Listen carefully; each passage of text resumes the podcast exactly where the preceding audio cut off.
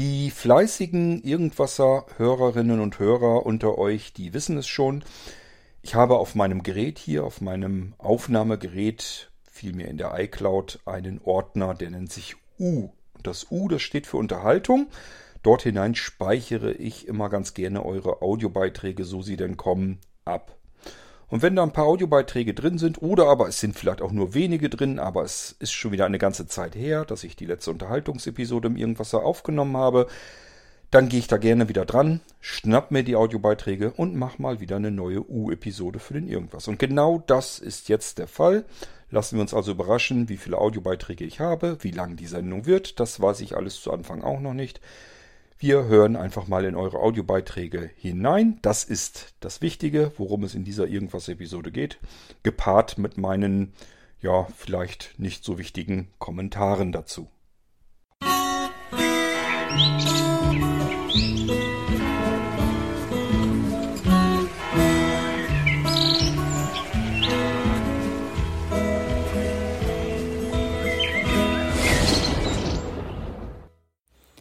Hallo Kurt, ich habe jetzt noch einen Kommentar zu deiner Podcast-Folge bezüglich der äh, Ideen zur Entwicklung eines Hilfsmittels.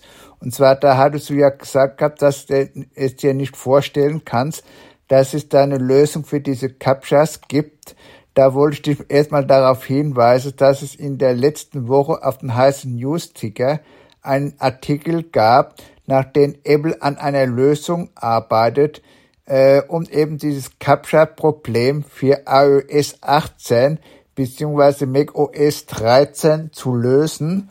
Und ich denke schon, dass das durchaus möglich ist, weil du musst ja bedenken, dass alle Apple-Geräte, egal ob es ein iPad, ein iOS oder ein Mac ist, die haben alle sowas wie eine Secure-Einheit. Also bei einem iPhone oder iPad ist es eine Secure-Einheit und bei dem Max ist das ja dieser T2-Chip.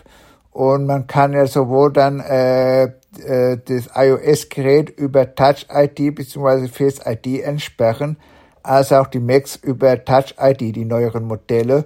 Und da kann ich mir durchaus so eine Lösung vom Betriebssystem äh, her, äh, vorstellen, die halt dann darauf hinausläuft, dass der Benutzer dann halt äh, dann einmal seine Touch ID bzw. Face ID benutzt um dann, wenn dann so ein Captcha kommt, äh, das entsprechend freizuschalten und womit dann beide Seiten glücklich sind, sowohl nämlich der Webseitenbetreiber, der dann keine Angst hat, dann mit irgendwelchen äh, Anfragen überflutet zu werden, dass da Tausenden von Benutzerkonten auf innerhalb von wenigen äh, Minuten erstellt werden, als auch der Benutzer, der sich dann nicht mehr mit diesen Captchas herumquälen muss, also wie gesagt, ich denke schon, dass es da durchaus eine Möglichkeit gäbe. Ob das äh, wirklich zum Erfolgsziel äh, wird, muss man natürlich erstmal in den nächsten zwei, äh, ein, zwei Jahren halt sehen, wann überhaupt iOS 18 bzw. macOS 13 rauskommt und wie sich das dann halt entwickelt. Weil das muss ja dann auch entsprechend von den Webseitenbetreibern dann halt entsprechend dann auch umgesetzt werden bei den Captchas, die sie dann halt anbieten aber es wäre zumindest mal eine äh, Lösung, äh, zumindest mal für diese Apple-Geräte, dass man damit dann halt diese unglückseligen Captchas dann mal los wird. Und ob es dann noch was für Windows gibt, das ist auch so eine Frage, weil da würde das ja dann darauf hinauslaufen, dass nur noch Windows-Computer unterstützt werden würden, die halt diesen TPM-Chip äh, besitzen. Aber da hat man bis jetzt noch nichts gehört. Also da muss man halt noch etwas warten. Aber ansonsten bleibt gesund und viele Grüße, Jochen. Grüß dich, Jochen. Ja, siehst du, ich habe die Apple-Welt, was so Neuentwicklungen und ähm, Betriebssysteme, also wenn neue Versionen und so weiter kommen, das habe ich ehrlich gesagt gar nicht mehr im Auge drin. Also ähm, mich interessieren tatsächlich die iOS-Versionen erst dann, wenn sie rauskommen. Ich bin also keiner, der da jetzt irgendwie weit in die Zukunft hineinblickt. Ähm, ich weiß, ich habe irgendwie mittlerweile so ein bisschen das Interesse verloren, einfach was so ja das Unfertige betrifft. Müsste ich mir eigentlich wieder angewöhnen, aber ich keine Ahnung. Also ich habe so viel um die Ohren eigentlich, dass ich irgendwie immer abwarte, bis es da ist. Aber deswegen bin ich natürlich dankbar, wenn du ähm, einen Hinweis machst denn äh, sonst hätte ich das an der Stelle noch nicht mitbekommen. Wie es dann am Ende aussehen wird, das müssen wir natürlich abwarten. Ähm, das geht ja schon damit los. Es ist jetzt erstmal wieder nur was für die Apple-Welt. Das heißt, was passiert mit Android? Wie wird das Ganze funktionieren in Windows? Bei Windows, welche Rechner brauche ich? Welches Betriebssystem brauche ich? Ist das eher was, was irgendwie in ferner Zukunft mal vielleicht äh, funktionieren wird? Oder ist das was, ähm, was uns relativ schnell eine Lösung bringen wird? Und wie wird das Ganze dann umgesetzt? Also, das sind alles im Prinzip meines Erachtens nach ungelegte Eier. Es ist schön, dass Apple sich da irgendwie Gedanken macht und da vielleicht irgendwas mal äh, in Angriff nimmt und die Vergangenheit hat ja gezeigt, dass Apple durchaus gute Dinge auf den Weg gebracht hat als erster und ähm, die dann irgendwann der Standard wurden. Also vielleicht haben wir ja wirklich mal Glück. Es wäre sicherlich sehr, sehr wünschenswert, dass man einfach mit einem Fingerabdruck, Face ID oder sonst irgendetwas dem Browser zeigen kann, hallo, ich bin ein Mensch, ich bin derjenige, nämlich dem dieses Gerät gehört, beziehungsweise der autorisiert dieses Gerät benutzen darf. Auf alle Fälle bin ich nicht einfach nur ein Stückchen Software, das irgendwo läuft und äh, massenhaft versucht, diese Captures zu umgehen, denn darum geht es ja letzten Endes. Also wollen wir hoffen, dass die Zeiten besser werden und diese grauenvollen Captures dann irgendwann mal der Vergangenheit angehören. Ich denke auch. Also ich glaube, das geht vielen Menschen auf den Nerv. Ich habe ja auch schon gesagt, ähm, das ist ja jetzt nicht so, dass das nur uns Sehbehinderte und Blinde ausschließt, sondern ähm, auch durchaus Menschen, die von sich aus sagen würden, ich habe eigentlich kein Problem mit dem Gucken. Aber diese Captures, die, da muss ich auch zwei, dreimal herumprobieren, bis ich das richtig getroffen habe, weil man es einfach wirklich kaum sehen, kaum ablesen kann. Die Buchstaben und Zahlen sind so verschmiert und so mit Mustern übersät und greifen ineinander, dass man das gar nicht richtig sehen kann. Wenn dann so Sachen sind, die sich sehr ähnlich sind, meinetwegen, ob es jetzt eine Null ist oder ein O, ähm, das kann man dann kaum wirklich sehen oder manchmal kann man auch wirklich schon nicht sehen, soll das noch eine 7 sein oder ist es ein T oder, also es ist ganz schwierig, auch für sehende Menschen und äh, das ist für uns eigentlich ganz gut, denn wenn Sehende sich darüber ärgern und aufregen, dann muss eine allgemeine Lösung her, die uns dann natürlich mit ins Boot nimmt. Warten wir es mal ab, es bleibt zu hoffen. Hallo zusammen, das ist hier wieder eine Nachricht für den Irgendwasser. Ja, ähm, und zwar zur Folge 18, 14.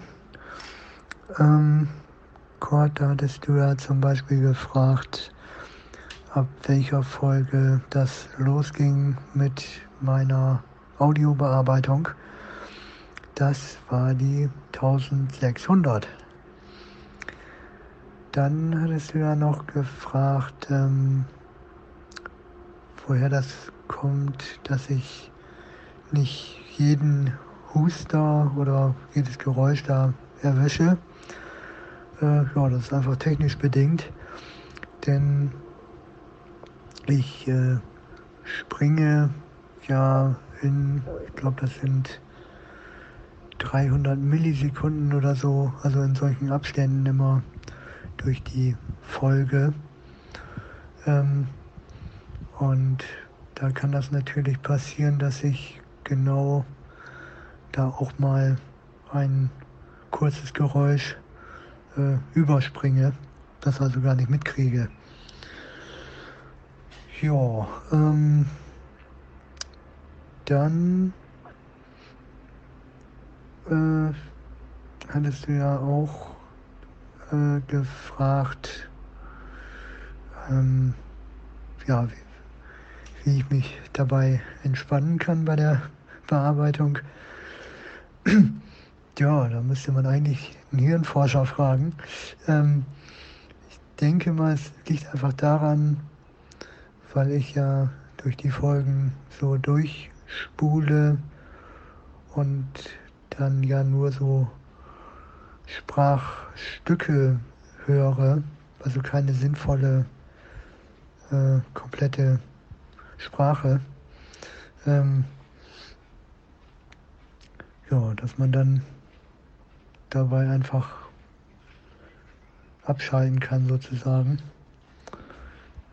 äh, und sich dann auf die Geräusche dann konzentrieren kann, die in diesem ja, Sprachfluss dann auffallen. So könnte ich mir das vorstellen. ja, und dann hat es ja noch erzählt äh, von der Nachbearbeitung, also vor allen Dingen von, äh, ja, von Sebastian, äh, Hermann und Bärbel. Ja, fand ich auch mal ganz interessant. Äh, sicher wusste ich, dass da ein paar mehr Leute noch dran arbeiten. Aber besonders bei Sebastian wusste ich ja nun jetzt auch nicht, was der noch so alles macht, damit am Ende äh, die Folge veröffentlicht, veröffentlicht wird. Ja, und Hermann natürlich, wenn das Ganze in Textform umwandeln, denke ich, ist ja auch ein ziemlicher Aufwand. Ja, und Bärbel, ne, die das dann nochmal prüft und äh, in den Mailabruf da noch einsortiert. Ja, ja, da sind schon ein paar Leute beschäftigt. Aber ich denke mal, es macht allen mehr oder weniger Spaß, weil sonst würden die das ja nicht machen. Okay, denn bis denn. Ach so, Dennis, du mogelst also. Ähm, du gehst da sehr schnell durch und dann gehen dir Sprachfitzelchen sozusagen abhanden. Also wenn ich jetzt genau da huste, wo du quasi drüber skippst, so würde ich es mal nennen, sind ja nur wenige einzelne Sekunden, dann kriegst du das gar nicht mit. Das erklärt natürlich einiges. Ich hatte in einer der vergangenen Episoden, hatte ich dir die ähm, Lottozahlen vorhergesagt, alle sechse. Ähm, ja, die habe ich da eigentlich reingepackt, weil ich dachte, wenn du dann schneidest, dann hörst du die ja und dann kannst du die ausfüllen und dann wärst du jetzt Millionär. Ja, dann hast du die wahrscheinlich jetzt beim Schneiden komplett dazwischen durchgeskippt und hast die gar nicht mitbekommen. Das tut mir jetzt natürlich leid. Kann man natürlich auch nicht ändern dann musst du wohl doch noch wieder weiter zur Arbeit gehen und ähm, hast jetzt die Millionen nicht verdient. Ich hätte sie dir ehrlich gesagt gegönnt, aber gut. Kann man nichts machen, ist so. Ähm, Hauptsache, man hat Spaß bei der Arbeit, sage ich ja immer. Hallo, hier ist der Kurt und ich habe wieder einen Kommentar zu einem von deinen Podcasts. Und zwar geht es um der, die Vorstellung deiner Molinos wo du behauptest, dass du auf einem äh, Rechner, der einen Intel-Prozessor der achten Generation hast, dass da das Windows 11 nicht lauffähig ist, da muss ich dir vollkommen widersprechen, weil ich selbst habe ein Surface Book 2 von Microsoft, was ich mir im Jahr 2018 gekauft habe. Ich glaube, das wurde im Jahr 2017 vorgestellt. Und auf diesem Gerät habe ich über das ganz normale Windows Update auch mein Windows 11 Update bekommen und das hat auch wunderbar funktioniert mit dem Updaten und so. Und ich vermute mal, dein Problem mit deinem Nano, dass er sich nicht updaten lässt, hat einen ganz einfachen Grund. Du hast mal in einer deiner früheren irgendwas Episoden erzählt gehabt, dass du deine Festplatten immer MBR partitionierst. Und das ist natürlich der große Fehler, weil nämlich Windows 11 nämlich eine GPT partitionierte Festplatte verlangt. Und wenn du eine MBR-partitionierte Festplatte hast, dann sieht äh, das Betriebssystem kein UEFI BIOS mehr, sondern nur noch diese BIOS-Emulation und damit auch kein Secure Boot und generell so und so weiter. Und deswegen sagt dann äh, diese Prüfroutine in dem Windows Update Applet, äh, nein, nein, ich kann das Windows jetzt nicht von Windows 10 auf Windows 11 updaten. Das Einzige, was du da in so einem Fall machen kannst, ist quasi folgendes. Du musst auf deinen Rechner erstmal ein Backup erstellen, dann mit, den Windows, mit, mit dem Windows Media Creation Tools ein USB-Stick erstellen mit einem Windows 11 Setup dann du die Festplatten vom MBR-Modus in den GBR-Modus versetzen. Dazu gibt es ein Kommandozeilenprogramm, was sich MBR2GPT nennt.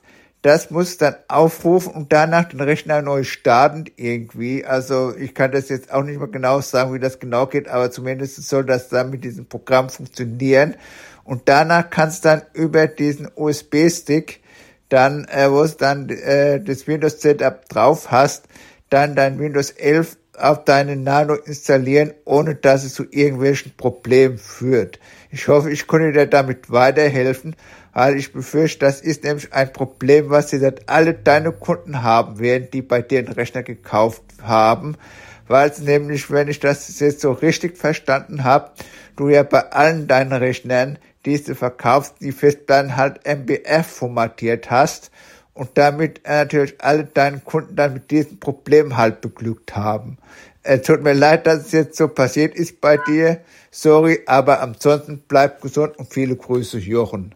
Grüß dich, Jochen. Es ging mir eigentlich nicht so sehr darum, jetzt auf einen bestimmten Intel-Chipsatz zu gehen. Das kann man nachprüfen. Also welcher Intel-Chipsatz drin ist in der Kompatibilitätsliste und welcher nicht, das kann man nachprüfen. Ähm, am besten per Google eintippen Windows 11 Intel-Kompatibilitätsliste oder Kompatibilität. Dann gucken, äh, in den meisten Suchtreffern ganz oben drin ist schon irgendwas Richtung Microsoft und da kann man gucken, welcher Intel-Chipsatz ist drin, welcher bekommt Windows 11 und welcher bekommt kein Windows 11. Das ist das, was natürlich das Offizielle betrifft. Wenn man jetzt in ähm, das Update reinschaut, also in den Update-Prozess, meistens bekommt man irgendwann auch irgendwann mal eine Meldung, dass, ob man auf Windows 11 wechseln will, aber auf alle Fälle über äh, Windows Updates, da wird es dann angezeigt. Ähm, und wie gesagt, es gibt ganz, ganz viele Chipsätze, die bekommen kein Windows 11 Update, jedenfalls kein offizielles, nicht über die offiziellen Wege. Ähm, und was ich eigentlich in der Podcast-Episode zeigen wollte, das war ja, ähm, schaut her, selbst wenn da steht, dass dieses Gerät kein Windows 11 bekommt, dann starten wir jetzt trotzdem mal Windows 11. Darum ging es mir in der Episode. Also, nochmal, welcher Chipsatz Windows 11 offiziell bekommt von Microsoft und welcher nicht. Das steht in der Kompatibilitätsliste bei Microsoft selbst. Das sind eben nicht alle Chipsätze, sondern nur bestimmte. Welche das ist, ob da derjenige dazwischen ist, der dazugehört, also den ich in meinem Rechner drin habe, einfach bei Microsoft nachsehen. So, äh, was ich eigentlich mit der Episode bezwecken wollte. Ich wollte sagen, es spielt bei im Falle der Blinzeln-Geräte schlicht und ergreifend gar keine Rolle. Ob da jetzt steht, du bekommst das Windows 11 Update oder es steht dort nicht, also du bekommst es nicht, spielt bei Blinzeln-Geräten keine Rolle. Ihr könnt auf alle Blinzeln-Geräte ein Windows 11 bekommen, weil ich andere Möglichkeiten habe, das Windows 11 drauf zu bekommen. Sowohl ähm, in V1 installiert, also in der herkömmlichen Installation, als auch in der ähm, V2-Installation. Das ist natürlich für euch einfacher nachzurüsten, weil ihr dann einfach in euer V2-System eine weitere Datei importieren könnt und dann könnt ihr direkt dort hinein starten in Windows 11 hinein. Das funktioniert bei Blinzeln-Geräten komplett. Da spielt es keine Rolle, welcher Chipsatz da drin ist. Das heißt, ihr müsst dann keine Angst haben, bei Microsoft in der Kompatibilitätsliste steht es nicht mit drinne. Euer Chipsatz macht nichts. Wenn das Gerät vom Blinzeln ist, kann ich euch helfen. Dann kann da trotzdem ein Windows 11 drauf laufen. Das liegt daran, habe ich auch erklärt, weil ähm, die ähm, Hersteller von Geräten, also diejenigen, die es ähm, einrichten, das Windows, die das da drauf installieren, die haben andere Möglichkeiten, das System zu installieren. Ähm, das sind diese berühmten System-Bilder. Ähm, normalerweise ist es ja so, wenn ich ein Gerät kaufe, dann ist da ja ein vorinstalliertes Windows auf der SSD drauf, dass ich dann als Endanwender fertig installieren kann. Und so kann man da eigentlich drüber gehen. Da sagt sich Microsoft nämlich, das überlassen wir den Herstellern solcher Geräte, ob die sagen, Windows 11 läuft hier problemlos oder es läuft nicht. So, und deswegen habe ich da andere Möglichkeiten und kann euch ein Windows 11 in jedem Fall auf euer Blinzeln-Gerät draufbringen, egal ob das kompatibel ist oder nicht. So, das ist das, was ich eigentlich in der Episode zeigen wollte und euch mitteilen wollte. Und ähm, das hat auch nichts damit zu tun, dass ich bei den Blinzeln-Rechnern irgendwie ähm, die SSDs in MBR einrichte. Das tue ich nämlich nicht. Die sind in GPT ähm, installiert. Es kommt natürlich darauf an, was man hat. Ein V2-System zum Beispiel, das musste ich in MBR einrichten, das Laufwerk. Da ging es gar nicht anders, sonst wäre es kein V2-System. Bei äh, V3-Systemen, wenn die nicht zu alt sind, sind die Bootblöcke äh, beziehungsweise die, die äh, Partitionstabellen auf den Platten GPT formatiert. Ähm, und da ist das dann natürlich auch kein Problem. Es ist ein, es kann ein anderes Problem sein, nämlich in den UEFI-Einstellungen bei den Blinzelgeräten. Das ist aber auch nicht so tragisch. Da muss man nur einen Haken setzen und dann ist es in dem Moment wieder Windows 11 kompatibel. Das heißt, wenn man beispielsweise ein Nano-Gerät hat und das ist schon ein Stückchen vielleicht sogar älter und äh, da bekommt man die Meldung, hier ist Windows 11 nicht drauf verfügbar, dann gibt es mehrere Möglichkeiten. Entweder ihr besorgt euch einfach ein Windows 11 V2 System, könnt ihr euch wie gesagt als Datei importieren, starten und es kann losgehen, könnt damit arbeiten. Oder aber ihr geht einmal in äh, euer BIOS UEFI, war glaube ich bei den Nanos F2 die Taste, wenn ich mich äh, einigermaßen richtig erinnere. Und äh, dann müsst ihr noch einen kleinen Haken setzen an, in einer bestimmten Registerkarte und dann einfach abspeichern, neu starten und dann könnt ihr Windows 11 auch über die Update-Funktion von Windows installieren. Das ist also alles gar nicht so tragisch. Das Einzige, was ich euch eigentlich mit der Episode wirklich zeigen wollte, ist, ähm, schaut her, hier ist einmal die Meldung, gibt's nicht und wir starten jetzt einfach trotzdem mal in Windows 11. Auf Blinzeln-Geräten geht das immer. Ach ja, und natürlich sind die ähm, Molinos und so weiter, die ich da ja auch gezeigt hatte, die sind natürlich immer in MBR ähm, formatiert, damit die auf allen Rechnern laufen, sowohl auf neueren UEFI-Systemen als auch auf älteren BIOS-Geräten. Deswegen, ähm, das ist einfach durch die erhöhte Kompatibilität, ist das einfach, dass die Sticks da ähm, egal ob das ein SSD-Stick ist oder ein normaler USB-Stick, die sind immer so formatiert und eingerichtet, dass sie auf allen Systemen laufen, auf den alten Geräten genauso wie auf den neuen.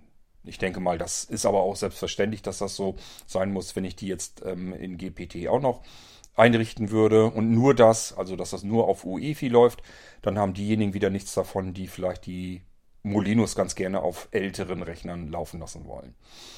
So, also, ich glaube, damit haben wir alle ähm, Irrtümer beseitigt. Die Blinzelgeräte, wenn ihr Nano euch neu kauft, die sind ganz normal eingerichtet und da könnt ihr ganz normal drauf arbeiten. Und ähm, meistens, normalerweise ist es auch so, dass euch das Windows 11 dort darauf angeboten wird, was man allerdings auch gar nicht braucht. Denn ähm, das ist ja schon seit ich weiß nicht, wie lang das jetzt ist. Kommt mir schon wieder vor, als wenn es ein Jahr ist oder sowas. Ich weiß es nicht. Ganz so lang vielleicht nicht. Aber dieses Jahr auf jeden Fall komplett hindurch. Ich meine davor auch schon.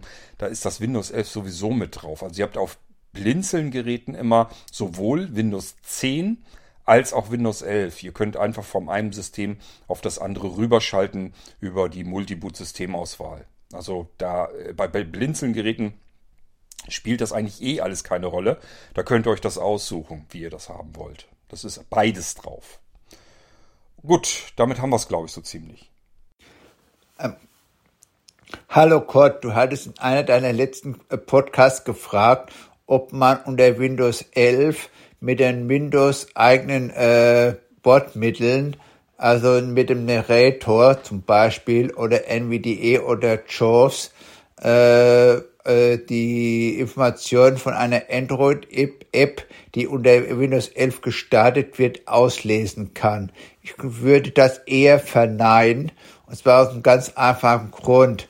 Damit so eine, äh, ein Screenreader überhaupt die Informationen erhalten kann, die er braucht zum Arbeiten, müssen die entsprechenden Apps, also Anwendungen in ihren äh, Kontrollelementen äh, gewisse Schnittstellen implementieren, die von Microsoft mit den Begriffen MSAA bis, beziehungsweise neuerdings mit UIA beziehungsweise UI Automation äh, deklariert sind. Das sind Schnittstellen, die wurden von Microsoft definiert und werden von den äh, Kontrollelementen implementiert, die von Microsoft bereitgestellt werden. Aber bei Android-Apps handelt es sich ja um GUI-Anwendungen, die auf ein Linux-System laufen, die also mit Microsoft überhaupt nichts zu tun haben. Und die dürften dann sicherlich weder die eine noch die andere Schnittstelle implementiert haben, so dass der Screenreader unter Windows überhaupt nicht auf diese Elemente zugreifen kann. Das heißt also, wenn du so eine Android-App hast, dann müsstest du, wenn du überhaupt auf diese Android-App zugreifen willst, schon einen Screenreader benutzen, der unter Android läuft, weil der ja dann äh, entsprechenden dort gültigen Konventionen dann auf die entsprechenden äh, Kontrollfeldern innerhalb der App zugreifen kann. Ich selbst habe ja mal selbst versucht, mal unter diesem äh, Windows Subsystem von Linux eine App, eine grafische äh, App zu starten, also der Firefox und unter JAWS habe ich nur quasi den Titel von dem Fenster auslesen können, aber nicht der Fensterinhalt. Das heißt also, was ich jetzt nicht ausprobiert habe, man müsste dann sicherlich unter äh, Linux wahrscheinlich, wenn es überhaupt funktionieren würde, diesen Orca starten, damit dann der Screen Reading dann halt unter Linux funktioniert und nicht unter Windows, weil eben äh, die äh, Linux-Apps halt ganz andere Schnittstellen bereitstellen als die Windows-Anwendung und deswegen dann auch nicht zueinander kompatibel sind. Ich hoffe, ich konnte da damit etwas weiterhelfen und ansonsten noch viele Grüße und alles Gute, Jochen. Jochen, das hatte ich ja auch schon gesagt, dass ich es mir nicht vorstellen kann. Mir ist natürlich aber sehr lieb, wenn das jemand ausprobiert hat, um ganz sicher zu gehen. Eben genau aus dem Grund. Aber ähm, was ich eben nicht weiß, beim Umgang mit den Screenreadern unter Windows. Ihr arbeitet zwischendurch irgendwie mit grafischen Betrachtern und sowas, also mit anderen Modi, die ihr da aktivieren könnt. Und mir hat ein Entwickler eines Screenreaders schon mal erzählt, dass die die Informationen auch abgreifen können, die an die Grafikkarte gehen. Also nicht über diese Schnittstelle von Microsoft, sondern auch an die Sachen, die durch die Grafikkarte ausgegeben werden. So war damals jedenfalls lautend die Aussage, als ich mich dafür interessierte, was muss ich eigentlich tun, damit ich mit meinen Programmen ähm, alles ähm, machen kann, damit das vom Screenreader vernünftig verarbeitet wird. Da habe ich mich an einen Screenreader-Entwickler, ähm, der da auch wirklich führend arbeitete, ähm, gewendet und der hat mir das ein bisschen erklärt und deswegen bin oder war ich mir nicht 100% sicher. Dass der Screenreader, wenn ich jetzt NVDA einfach so laufen lasse, so wie ich ihn benutze, einfach so oberflächlich, dass der an diese Apps nicht rankommen wird, das war mir eigentlich relativ klar. Die Frage ist jetzt eigentlich nur, ob es einen Modus gibt im Screenreader, mit dem ich an Dinge rankomme, die einfach grafisch versucht werden ausgelesen zu werden. Über zum Beispiel OCR, Texterkennung oder sowas. Das Ganze ist ja beispielsweise in iOS auch eingebaut, dass ich Grafiken und so weiter, Bilder auslesen kann mittlerweile im Screenreader. Und ich weiß halt nicht, ob das unsere modernen Screenreader in Windows auch können. Über irgendeinen Modus, den ich aber sowieso nicht bedienen kann, weil ich kein Screenreader-Anwender bin, sondern nur das Ding äh, starte, einschalte und benutze, so wie es ist. Das ist eben die Frage. Und wenn da jetzt einer sagen würde, ähm, wenn ich keine Ahnung in diesem komischen grafischen Modus oder wie auch immer bin, dann kann ich da was mit anfangen, habe ich hier ausprobiert, dann äh, wäre ich schon mal einen Schritt weiter. Ich glaube zwar nicht, dass das irgendwas mit einer bequemen, komfortablen Bedienung der Android-Apps unter Windows zu tun hätte, aber es wäre immerhin eine Möglichkeit, vielleicht rudimentäre Apps irgendwie gerade eben so bedienen zu können als Blinder. Denn was ich auch nicht glaube, ist, dass du mehrere Apps übereinander geschichtet laufen lassen kannst. Das heißt, dass du erst ähm, unter Windows den Talkback anmachen kannst und dann mit Talkback wiederum die Android-Apps bedienen kannst. Das kann ich mir nun wiederum auch nicht vorstellen, dass das gehen wird. Ja, ist eigentlich alles ein bisschen schade. Es wäre natürlich total klasse, wenn man die Android-Apps in Windows 11 benutzen könnte. Das wäre so ein Grund ähm, überhaupt für mich jetzt ganz persönlich, ähm, dass man Windows 11 benutzen möchte. Alles andere weiß ich nicht, habe ich noch nicht so richtig rausgefunden. Ich habe bisher mehr Nach- als Vorteile in Windows 11 ähm, festgestellt. Das ist aber mehr eine ganz persönliche Geschichte und äh, muss nicht unbedingt heißen, dass das für jeden so gilt. Hallo zusammen, hier mal wieder eine Nachricht von Dennis für den irgendwas äh, für die U-Folge. Ähm, und zwar geht es um das Feedback für die 1808S äh, zum Abschied des Internet Explorer. Ähm, Kurt, da fragtest du ja, ob mir die Episode so genügt. ähm, als Reaktion auf meinen Vorschlag, da mal was zu, zu sagen. Ja, kurz gesagt, sehr schöne Folge wieder. Ähm, bekannt, äh, locker berichtet, ne, einfach so aus dem Gedächtnis raus, was dir da so zu einfällt. Ähm, ja, bin ich zufrieden mit. Sehr schöne Folge. Vielen Dank. Ja, das sind immer so Dinge, die kann ich natürlich tun. Wenn ihr Vorschläge habt, dass ihr sagt, Mensch, erzähl doch mal über das Thema XYZ etwas im Irgendwasser. Und ihr geht jetzt nicht davon aus, dass ich euch, keine Ahnung, irgendwie was zusammenbaue, was irgendwas redaktionell aufbereitetes ist, sondern dass ich mich wirklich, so wie ich das ja gerne mache, an das Mikrofon setze und dann einfach aus meinem Denkapparat was erzähle, was da irgendwo noch gespeichert herumfliegt und sei es noch so chaotisch. Wenn das das ist, was ich tun kann und ihr seid damit schon glücklich, dann könnt ihr mir gerne solche Vorschläge geben. Wenn das Dinge sind, wo ich einfach viel länger mit zu tun habe, weil man da nicht einfach nur was erzählen kann, sondern es macht nur Sinn, wenn man da irgendwie, keine Ahnung, die ganze zeitliche Abfolge, die Geschichte exakt genau recherchiert und äh, zusammenbaut und so weiter, dann wird es schwierig. Ich habe nämlich noch andere Projekte, die würde ich tatsächlich gerne machen. Das Problem ist nur, mir ist da dann relativ bewusst geworden, wie viel Arbeit da eigentlich hintersteckt und deswegen habe ich das vermieden. Ich würde zum Beispiel wahnsinnig gerne einen True Crime Podcast machen. Also nicht im Irgendwasser, sondern einen eigenen True Crime Podcast, der aber sich nicht wie alle anderen nur mit Kriminalfällen, Verbrechen und so weiter beschäftigt, sondern ein Podcast, der das mischt mit Unglücken, die passiert sind. Also wo gar kein Verbrechen dahinter steckt, sondern wo einfach irgendwelche Unglücke passiert sind. Da ist mir nämlich im ganzen Podcast-Universum noch nie was begegnet, wo ich einfach gucken kann, ähm, wenn Flugzeugabstürze waren oder Eisenbahnunglücke oder was auch immer. Da macht keiner was drüber. Und äh, die Sachen sind, sind genauso interessant, genauso spannend und müssten eigentlich genauso aufbereitet werden, dass man sich an diese ähm, schicksalsschweren Tage nochmal zurückerinnern kann. Wie komme ich überhaupt auf die Idee? Ich habe ja hier im Irgendwasser schon mal was gemacht über das Zugunglück in Eschede. Ich habe eine Sendung gemacht, ähm, da habe ich eine Audiospur herausgeholt aus einem YouTube-Video. Den habe ich vorher gefragt, ob ich mir die nehmen darf, weil das da ganz gut ähm, zeitlich aufbereitet war. Das hätte ich besser auch nicht hinkriegen können. Deswegen habe ich es mir da ein bisschen einfacher gemacht. Dann habe ich, glaube ich, nochmal eine Episode gemacht, wo ich euch erzählt habe, dass ich an dem Denkmal war, dass ich da so hingefahren bin, mir das Denkmal dort angeguckt habe in Eschede nochmal auf die Episode hingewiesen hatte. Und diese alte Episode, das ist glaube ich die 661 oder irgendwas so um den Dreh im Irgendwasser, die gehört ganz oben immer zu den Top, na, ich möchte mal sagen, vielleicht Top 10, Top 20, irgendwo so um den Dreh. Also die ist ziemlich weit oben in den Download-Statistiken eines, eines jeden Monats, wenn ich reingucke, äh, des Irgendwassers. Das heißt, diese Episode über das Zugunglück in Eschede, die wird von vielen, vielen Menschen jeden Monat, ohne dass das irgendwie abebbt, angehört.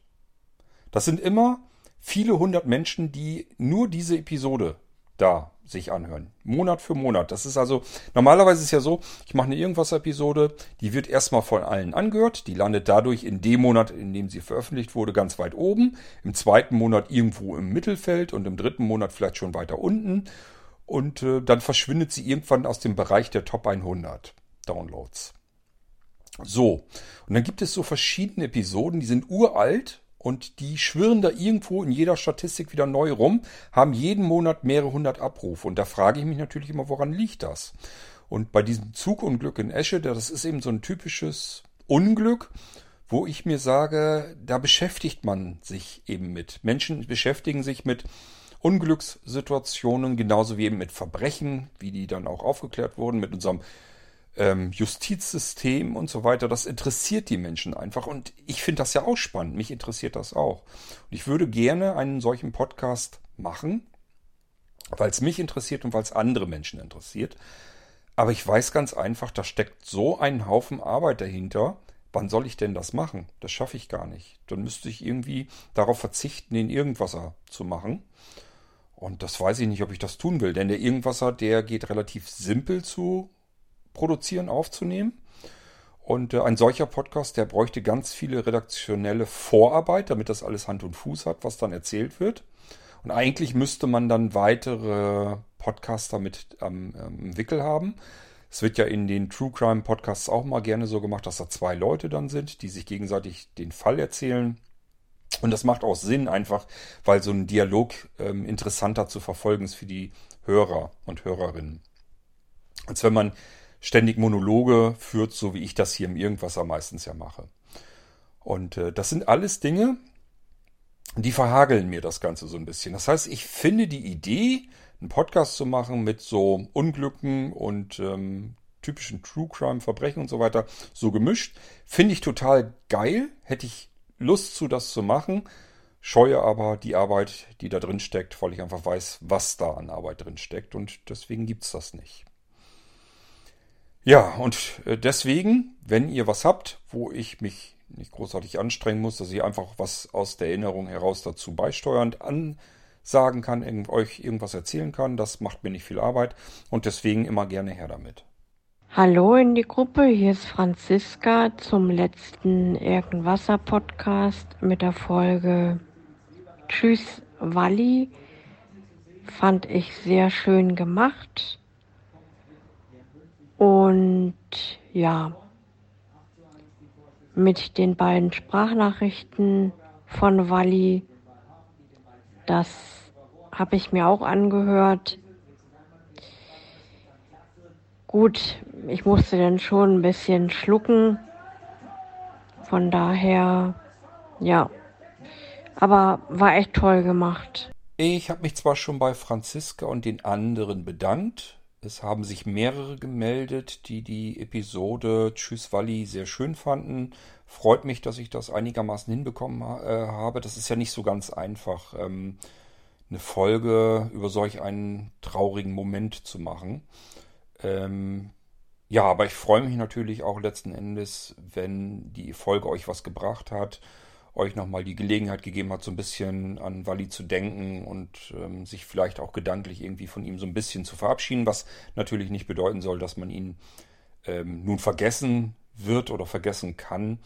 Aber ich denke, auf jeden Fall ähm, war da eine Episode fällig. Das wollte ich nicht einfach so still und klanglos ähm, übergehen. Es gibt eigentlich viele Menschen, wo ich immer wieder so ein bisschen am Überlegen war, mache ich mal eine Episode hier im Irgendwasser ähm, und teile euch dann hier nochmal meine Gedanken mit. Das sind ja meistens auch Menschen, die dann andere von euch vielleicht sogar kennen oder kannten vielmehr. Ähm, bisher habe ich das so noch nicht gemacht. Ähm, ich weiß es noch nicht. Also wenn so ein akuter Fall ist und ich mir einfach denke, okay, den kannten jetzt wirklich viele ähm, allein schon über den Irgendwasser, dann gehört das hier auch in den Irgendwasser rein. Es wurde übrigens, ähm, hatte ich glaube ich aber in der Episode gesagt, ähm, von den Leuten, die diese WhatsApp-Gruppe gegründet haben, zu Ehren von Wally. Die wollten ja nochmal ähm, so eine Mixfolge machen mit den Gedankengängen von verschiedensten Menschen zusammenstellen, so eine Collage und die wollten wir dann für den Echo-Podcast machen. Bisher habe ich da noch nichts bekommen. Ich hoffe, dass da noch irgendwann was kommt. Dann kommt also im Echo-Podcast da auch nochmal eine Episode, die an Wally erinnern soll. Ansonsten, Franziska, vielen Dank und vielen Dank an alle anderen, die sich äh, gemeldet haben. Hoffen wir, dass wir so eine Episode oder so eine ähnliche Episode eine ganze Zeit lang erstmal nicht mehr machen müssen. Hallo Kurt, hier ist die Hanne. Ich wollte mal melden wegen die Folge mit dem Smartwatch. Da hast du erzählt äh, wegen das nervige Problem mit Apple Watch, dass der sich immer am unpassendsten Zeiten den Uhrzeitlaut ausspricht, wenn es ganz schön still ist und so. Und das habe ich die Tage aus Versehen auf mein Handy rausgefunden, dass man auch das äh, Sprachausgabe temporär ausschalten kann. Zumindest auf Handy ist das mit, also bei mir auf jeden Fall mit drei Finger dreimal tippen. Auf Apple Watch ist das wahrscheinlich eine andere Kombination, aber geht bestimmt auch. Und ja, erst dachte ich so, wofür ist diese Funktion überhaupt gedacht? Sowieso soll man VoiceOver anhaben, aber die Sprachausgabe nicht. Aber das ist eben für sowas passend, wenn man weiß, dass man eine Weile, ja, zum Beispiel vor Schlafen geht, die Handy liegt neben das Bett auf dem Tisch und da will man auch nicht, dass der nachts auf einmal mir die Uhrzeit erzählt oder so. Also dafür kann man es nutzen oder ja, fand ich ganz praktisch und bei gleichen äh, Schwung hatte ich festgestellt, dass mit drei Finger viermal tippen ist das Bildschirmvorhang ein- und ausschalten, womit der Display dann komplett ausgeht, aber alles sonst normal funktioniert so. Ja, das wollte ich mal so als Tipp geben. Vielleicht hilft das irgendjemand. Hallo Kurt, hier ist die Hanne wieder. Ich wollte mal kurz einen Nachtrag zu meiner letzten Sprachnachricht mit dem Sprachausgabe kurzzeitig deaktivieren äh, schicken. Und zwar habe ich jetzt, seit ich das entdeckt habe, bemerkt, dass ich das erstaunlich oft nutze, unter anderem eben um Sprachnachrichten zu hören, weil genau da fängt oft auch die Voice-Over oft an, Sachen vorzulesen, mittendrin, obwohl man eigentlich dabei ist, um andere Leuten zuzuhören. Oder man will sein Voicemail hören und es auch immer wieder anfängt zu vorlesen, was genau gerade wiedergegeben wird und so weiter und so fort. Also wollte ich nur mal erwähnen, also diese Sprachausgabe kurz aus ist echt praktisch und ja, bei mir dreimal mit drei Finger, Finger tippen und bei anderen kann es unterschiedlich sein, weil das ist so eine Einstellung, was man eigentlich nirgendwo findet. So, wenn man in iPhone in die Einstellungen geht und unter VoiceOver sucht, wird das nicht mal irgendwo erwähnt, sondern man findet es rein zufällig raus. Und ja, da hätte Apple auch ein bisschen was anderes überlegen können, so bessere Tutorial für die Voice-Over oder irgendwo einfach diese ganzen Sachen aufgelistet, weil auf die offizielle Seite findet man auch sowas nicht. Ja, vielleicht hat jemand andere auch so coole Tipps, was eigentlich Kleinigkeiten sind, aber vielleicht für viele ganz nützlich sind. Ja, wollte mal nur erwähnen. Grüß dich, Hanne. Ich glaube und denke auch, dass das vielen nützlich sein wird. Gerade so, wenn ich mir auch so mit anhöre in WhatsApp, wie viele Menschen ähm, VoiceOver dort anhaben und das Ding dann am Plappern ist. Ich muss auch mal in Delta-Chat probieren. Es gibt nämlich immer noch Menschen, die haben das Problem in Delta-Chat, dass wenn sie eine Sprachaufnahme starten, dass dann ähm, VoiceOver natürlich stillgelegt wird, was erstmal auch nicht schlimm ist. Man möchte ja eine Aufnahme machen, da sollte nicht zwischenquatschen. Das Problem ist dann, wenn der Fokus da oben sich verschiebt und das nicht mehr auf Senden ist und ähm, man im Prinzip einen Doppeltipp macht, nicht so ganz genau weiß, hat das AS jetzt abgeschickt, weil VoiceOver sich nicht automatisch wieder startet. Da muss ich mal gucken, ob ich mit dieser drei Finger, dreimal klopfen Geste weiterkomme. Wenn ja, mache ich glatt noch einen Podcast dafür. Denn das wäre mit Sicherheit ein guter ähm, Hilfeeffekt, dass man auch mit Delta Chat besser umgehen kann. Jedenfalls diejenigen, die das Problem haben. Ähm, und generell ist das natürlich etwas, was glaube ich nicht so viele kennen. Da hast du vollkommen recht. Also jedenfalls, wenn ich das beobachte, wie viele mit WhatsApp arbeiten, wo dann plötzlich äh, Voice-Over im Hintergrund am Quasseln ist und irgendwie den Fokus verschiebt, dann müssen die wieder tausend Wischgesten machen, bis sie dahin sind, dass sie die Nachricht dann senden können und so weiter. Das ist ja alles ein bisschen nervig und lästig. Und wenn man das einfach mit dem drei Fingern dreimal klopfen, mal eben an- und ausschalten kann. Das hilft mit Sicherheit schon eine ganze Menge, das denke ich auch. Genauso mit dem Bildschirmvorhang. Ähm, ich weiß gar nicht, ob das die Geste ist, mit dem man das normalerweise macht. Ähm, dafür bin ich viel zu wenig Voice-Over-Anwender. Aber ähm, ja, praktisch ist auf jeden Fall. Und wissen tut es mit Sicherheit auch noch nicht jeder. Auf der Apple Watch wird das wahrscheinlich dann die Klopfgeste mit zwei Fingern sein. Jedenfalls war das so, dass ich bei der Apple Watch kann man nämlich tatsächlich auch Zoom zuschalten. Also ich habe ja das Problem, dass ich sehbehindert bin und ähm, tatsächlich viel mit der Vergrößerung arbeite. Und das war auf der Apple Watch auch möglich. Da macht man das dann mit zwei Fingern, weil man mit drei Fingern gar nicht das ganze Display treffen kann, wenn man nicht gerade sehr, sehr kleine Fingerkuppen hat. Aber ähm, ja, ist toll, dass du uns das hier genannt hast. Ich hoffe, viele hören zu und vielen gibt das so einen kleinen Aha-Effekt. Probiert's mal aus. Also drei Finger, dreimal auf den Bildschirm klopfen. Damit macht ihr VoiceOver die Sprachausgabe jedenfalls an und aus. Leider läuft VoiceOver dann immer noch weiter. Das wäre für mich natürlich genial gewesen, weil ich ja dauernd mit dem Assistive Touch Button hier arbeiten muss. Denn ähm, äh, ich hab, ich brauche mehrere Hilfsmittel und deswegen gibt es da nicht ganz so viele Gesten, mit denen ich mir das alles schalten kann. Deswegen habe ich diesen Assistive Touch Button, aber wenn man nicht gucken kann, den dann zielsicher zu treffen, ist dann wieder ein nächstes Problem. Ist also alles gar nicht so simpel. Das wäre jetzt natürlich klasse gewesen, wenn VoiceOver damit auch ausgeschaltet würde, mit den Klopfgesten mit den drei Fingern. Aber leider betrifft das einzig und allein die Sprachausgabe. Das heißt, der Fokus und dass man mit Wischgesten und so weiter arbeiten muss, das bleibt alles. VoiceOver bleibt an. Es geht also wirklich nur um die Sprachausgabe, die dann abgeschaltet wird und wieder genauso eingeschaltet wird. Aber das ist in vielen Fällen mit Sicherheit eine sehr große Hilfe.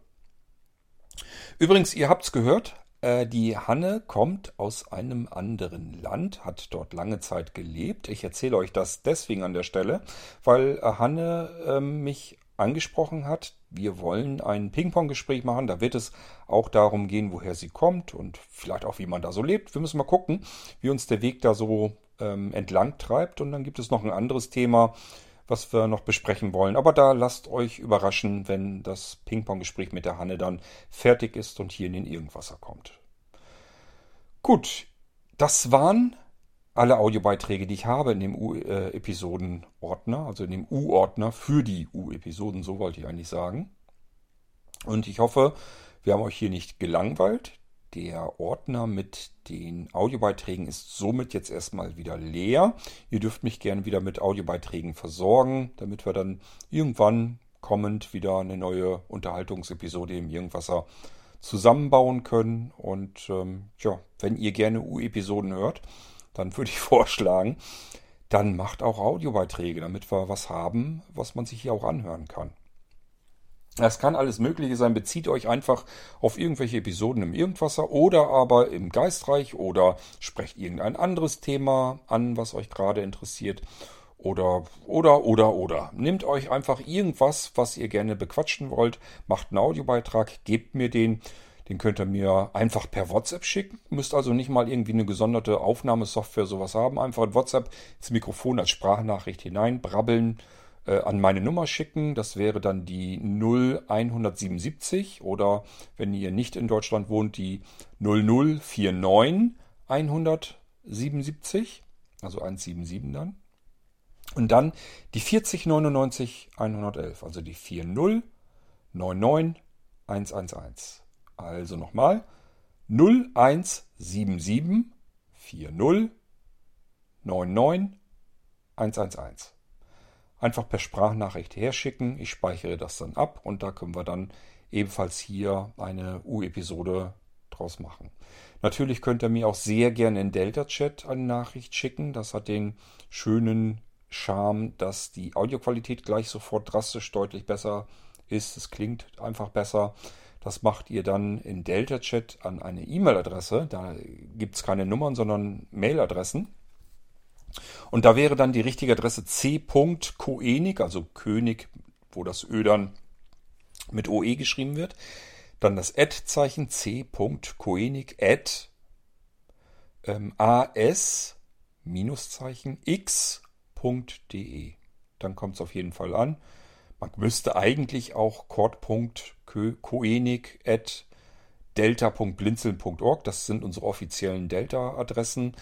Das ist bei mir eine Weiterleitung. Es müsste aber eigentlich auch funktionieren. Könnt ihr gerne mal mit ausprobieren, ob das dann bei mir ankommt. Und wie gesagt, die Sprachnachrichten haben natürlich den Vorteil, dass sie von der Audioqualität her gleich sofort äh, deutlich hörbar besser sind. Was ihr sonst noch machen könnt, einfach irgendeine App nehmen, da reinsprechen und mir per E-Mail schicken. Dann wie blinzeln typisch, so funktionieren alle unsere E-Mail-Adressen. Vorname.Nachname, also cord.koenig.blinzeln.org. Das Blinzeln mit dem D in der Mitte und dann kommt das auch bei mir an. Und wenn ihr das alles nicht möchtet, dass ihr sagt, das kann ich alles nicht, dann nehmt einfach ein Telefon zur Hand. Irgendein beliebiges Telefon und da wählt ihr dann die 05165 439 461. Das wird am Ende dieser Episode, so wie bei jeder Irgendwasser-Episode, aber alles auch nochmal erzählt. Gibt also jede Menge Möglichkeiten, mir eure Audiobeiträge zu geben und dann kann ich wieder fleißig U-Episoden basteln. Wollen wir mal schauen, wann wir die nächste zusammenbekommen. Das war jedenfalls die Unterhaltungsepisode für heute und ähm, ich wünsche euch eine schöne Zeit. Wir hören uns wieder. Bis bald, macht's gut. Tschüss, sagt euer König Quad.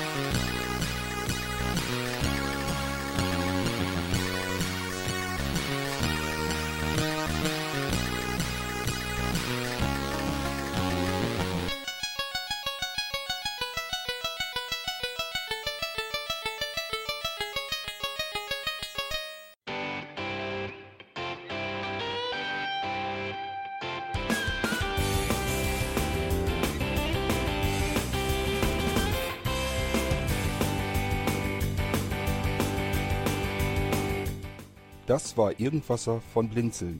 Wenn du uns kontaktieren möchtest, dann kannst du das gerne tun per E-Mail an podcast.blinzeln.org oder über unser Kontaktformular www.blinzeln.org. Blinzeln schreibt man in unserem Fall immer mit einem D in der Mitte.